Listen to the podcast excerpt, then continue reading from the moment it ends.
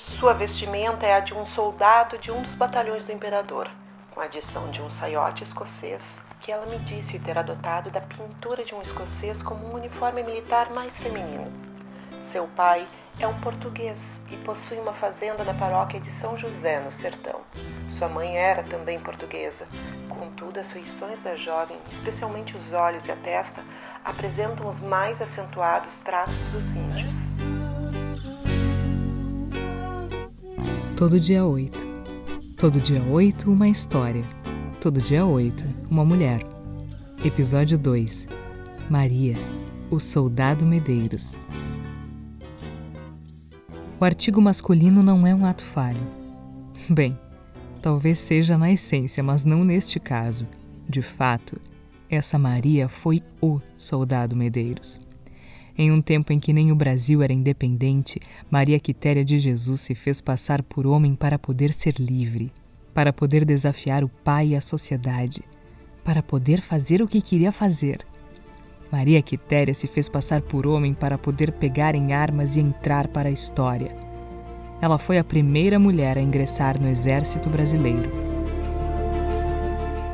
mas, mesmo estampando as páginas de livros didáticos com a vestimenta de um soldado de um dos batalhões do imperador com a adição de um saiote escocês, há poucos registros da intimidade de Maria Quitéria.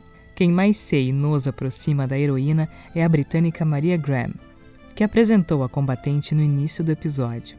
Lady Calcott, como viria a ser conhecida, esteve por estas bandas no início do século XIX e publicou o Diário de uma Viagem ao Brasil e de uma Estada nesse país durante parte dos anos de 1821, 1822 e 1823. O livro de título longo foi publicado em Londres, em 1824, e é um dos registros mais importantes sobre o período da independência. E é claro, um dos poucos que retrata com detalhes a nossa Maria Quitéria. A Brazilian Amazon, como ficou imortalizada no retrato atribuído ao também britânico Henry Chamberlain. Maria Quitéria nasceu em 27 de julho de 1792 em Feira de Santana, na Bahia. Era filha do português Gonçalves de Almeida, dono de uma fazenda no Rio do Peixe, no sertão, cerca de 40 léguas para o interior de Cachoeira, segundo conta Graham. A mãe, de quem emprestou o nome, também era portuguesa. Páginas do livro A Incrível Maria Quitéria de João Francisco Lima indicam que a nossa heroína gostava de preparar o beiju junto da mãe Xará, que por sua vez cozinhava gerimum com leite ou bolinhos de macaxeira. Dona Quitéria morreu quando a filha tinha em torno de 10 anos de idade. Cinco meses depois, o pai casou às escondidas com Eugênia Maria dos Santos, mas ela também morreu logo em seguida. Gonçalves, que não acreditava em mau agouro, levou Maria Rosa de Brito ao altar. A madrasta não gostava do jeito de Maria Quitéria. Graham conta no diário que a nova mulher do pai fazia com que a casa não fosse muito confortável para a Dona Maria, que preferia ficar lá fora. Em uma época em que o acesso às escolas e a alfabetização era restrito aos grandes centros urbanos, ela se dedicava a aprender a montar, caçar e a usar armas de fogo. Ou seja, Maria Quitéria já estava pronta quando começou a Guerra da Independência. Em 1822, emissários do governo percorreram o país para inscrever voluntários. Não tardou para que um desses emissários chegasse à casa do pai da moça. Ele chegou na hora da ceia, ao que o português Gonçalves convidou-o a entrar e a jantar. De barriga cheia, o enviado explicou o motivo da visita e, segundo Quitéria contou a Graham, começou a descrever a grandeza e as riquezas do Brasil e a felicidade que poderia alcançar com a independência.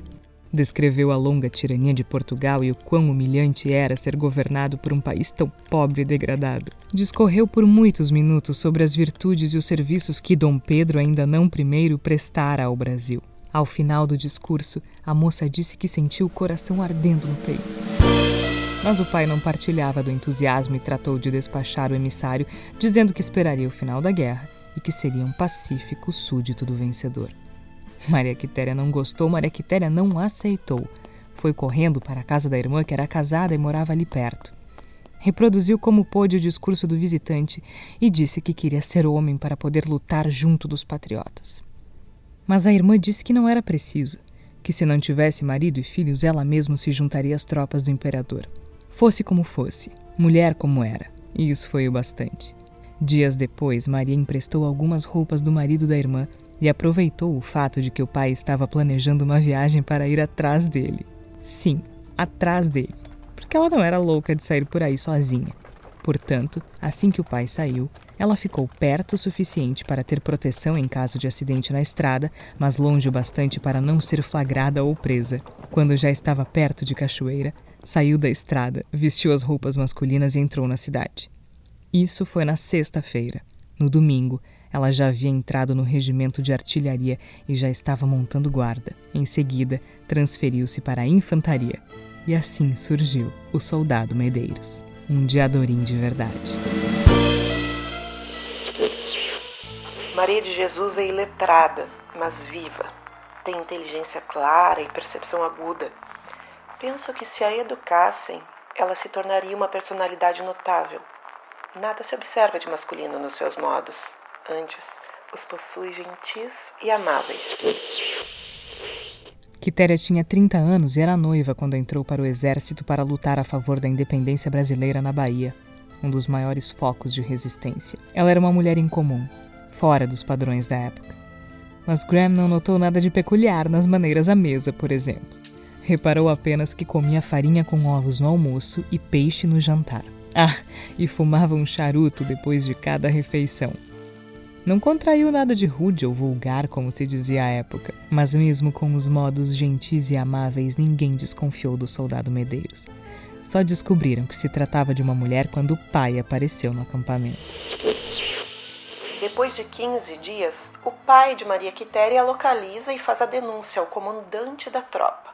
Havia uma mulher em meio aos soldados. O pai tenta convencer a filha a voltar para casa, mas ela recusa comandante intervém e fala que ela demonstrou habilidades inegáveis para poder estar entre os combatentes na luta pela independência. Ele permite que Maria Quitéria permaneça naquele ambiente, antes permitido somente aos homens, e autoriza que ela use um uniforme diferente, com o saiote escocês. De acordo com os relatos de diversos historiadores e biógrafos, Maria Quitéria realmente se destacou nas batalhas que tomou parte. Tanto é assim que, em 19 de agosto de 1823, o Diário do Governo informou que o navio leal português havia chegado ao Rio de Janeiro três dias antes.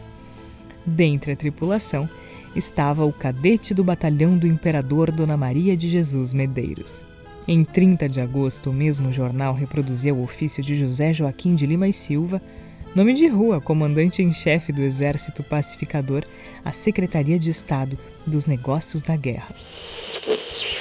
Dona Maria Quitéria de Jesus, natural da freguesia de São José das Itapororocas desta província, ao grito da pátria em perigo, desamparou seus pais, assentou praça de soldado e pegou em armas para sua defesa. Esta mulher tem se distinguido em toda a campanha com indizível valor e intrepidez. Três vezes que entrou em combate, apresentou feitos de grande heroísmo, avançando de uma por dentro de um rio com água até os peitos sobre uma barca que batia renhidamente nossa tropa. Durante essa estadia na corte, Maria Quitéria recebeu a insígnia de Cavaleiro da Ordem Imperial do Cruzeiro e um soldo de alferes.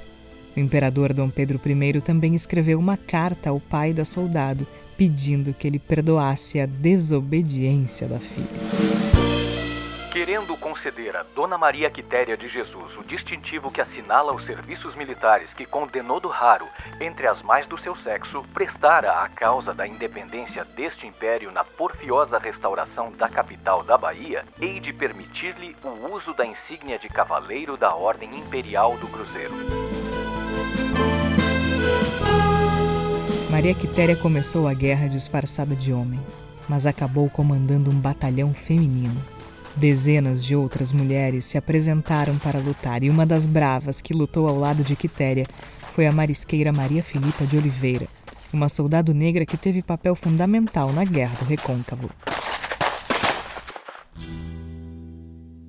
Mas depois que a guerra acabou, a independência veio para o Brasil e esvaiu-se para ela. Voltou para casa, casou-se com o um antigo namorado, o agricultor Gabriel Pereira de Brito, e teve uma filha, Luísa Maria da Conceição. Passou o resto da vida incógnita. Quando ficou viúva, mudou-se para Salvador, onde morreu em 1853, cega e anônima. Tão anônima que a localização do túmulo de Maria Quitéria foi completamente ignorada. O reconhecimento demorou um século para chegar.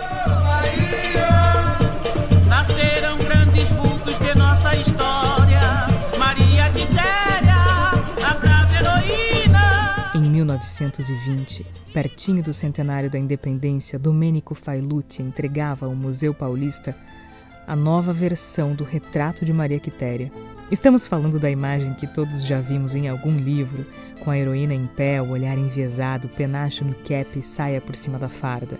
Ele havia recebido a encomenda do responsável pelo projeto decorativo que transformou o museu em um monumento à independência e colocou a baiana no salão de honra. Em 1953, o governo de Getúlio Vargas também resgata a trajetória de Maria Quitéria. A ideia era que a figura de uma mulher parda e sertaneja retomaria o sentimento de nacionalismo no Brasil. Em 1996, um decreto presidencial a transforma em patrona do quadro complementar de oficiais do Exército, com um retrato dela sendo exibido em todos os estabelecimentos militares do país.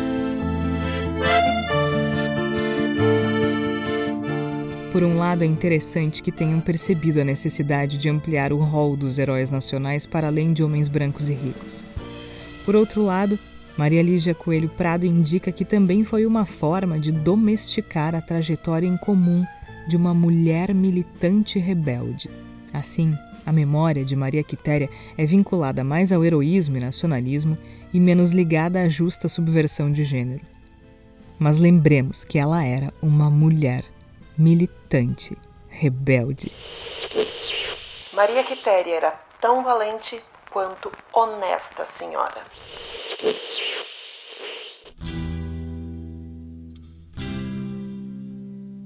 Todo dia 8, um podcast produzido pelo Voz.